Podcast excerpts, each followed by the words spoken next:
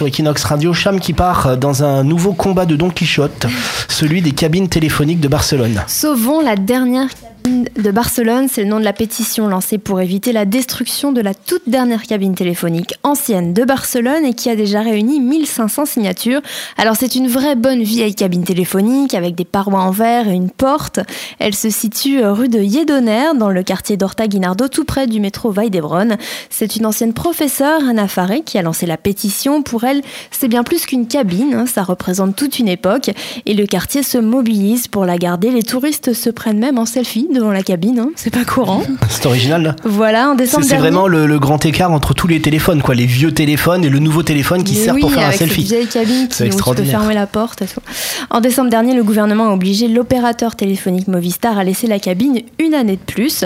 À Barcelone, il existe 499 téléphones publics classiques, mais la cabine vintage d'Horta est la seule à subsister. Barcelone, c'est ta ville. Equinox, c'est ta radio.